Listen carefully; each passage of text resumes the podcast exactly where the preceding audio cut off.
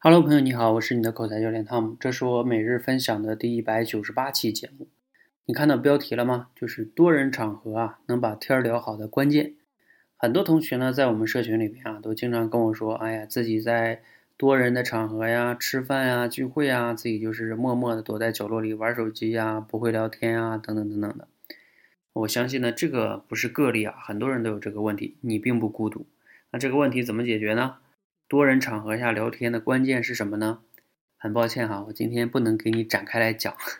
为什么呢？不是我想卖关子哈，是因为我今天晚上九点到十点，我们做了一场畅快聊天的直播训练。在这个直播训练中呢，我们做了三组现场直播的聊天，就是现场两个同学在线直接聊天，就像你们日常的聊天差不多。不同的是啊，现场中除了他们两个以外，还有我，我现场听，现场点评。除了我以外呢，还有其他同学在围观，这个感受还是不一样的哈。其他同学呢，相当于也是现场的这种参与者嘛，对不对？所以我今天说了个观点，就是其他人就是大家都在一起，就相当于是多人场合，不仅是你们两个，你也要考虑别的人的一些需求和感受哈。那在这里边呢，讲了很多的一些观点啊和有价值的分享。我建议呢，今天啊，你可以去听一听我们那个视，就是音频的。是音频直播的回放，在那个回放呢，尤其是你可以把，呃，录音拉到后半部分，半个小时以后吧，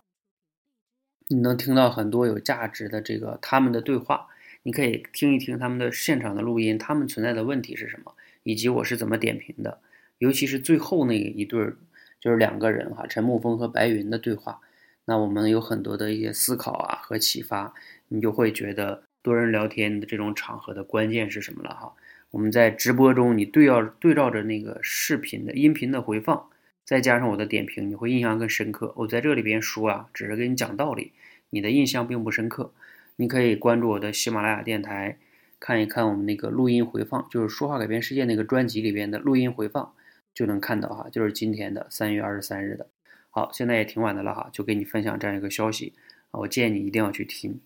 好，谢谢大家，谢谢。